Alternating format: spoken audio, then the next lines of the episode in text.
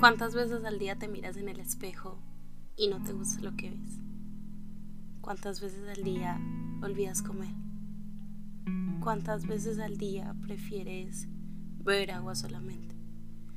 ¿Cuántas veces al día quieres llorar y te inhibes?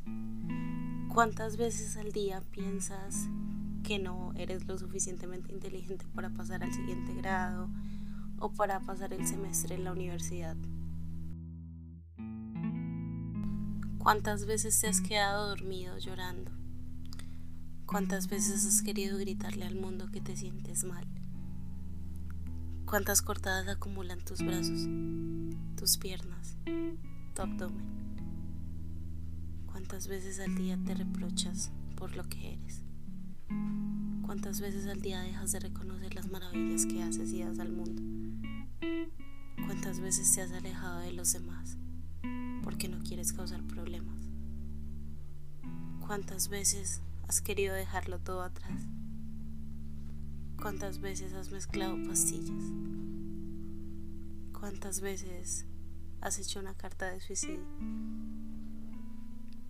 Yo lo he hecho muchas veces. Muchas, muchas veces.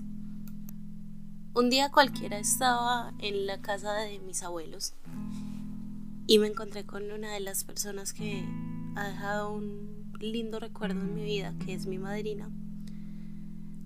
Y hablamos de las cosas que había estado haciendo.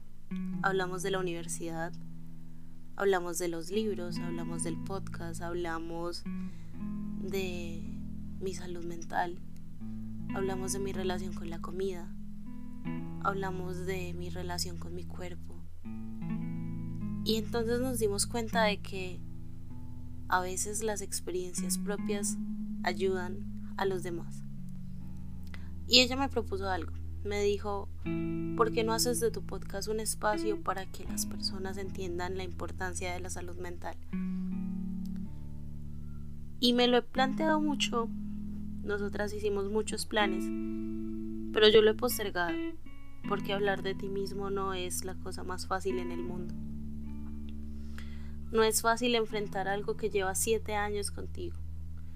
No es fácil mirarlo a los ojos y dejar de culparte porque tú eres el responsable de lo que haces para mejorar, pero no eres el responsable de lo que pasó porque ya pasó, porque hay que seguir, porque la vida no se ha detenido y nada merece que tú te detengas. Ella me dijo que no solamente es para los jóvenes, también es para los padres, también es para los adultos que no entienden que las emociones son importantes, también es para nosotros, que a veces nos ignoramos y pretendemos que esas emociones que nos guardamos simplemente se vayan y no es así. También es por los que no pudimos salvar, por los que no buscaron ayuda a tiempo yo quiero que este podcast, además de ser un espacio para contar mis historias favoritas, sea el espacio para que entendamos que aún estamos a tiempo y que aún tenemos tiempo. Así que bienvenidos. Hablemos de salud mental bajo mi experiencia, con la premisa de que no soy una experta en salud mental, con la premisa de que lo único que he hecho es aprender de mis experiencias con la premisa de que afortunadamente me he rodeado de las personas correctas, con la premisa de que lo sigo intentando todos los días y con la premisa de que espero tú busques ayuda mucho más rápido de lo que yo la busqué. Buenos días, buenas tardes, buenas noches. Cuando quiera que me escuches, espero que estés bien, de verdad. Y por si no me conoces, me llamo Asmodea.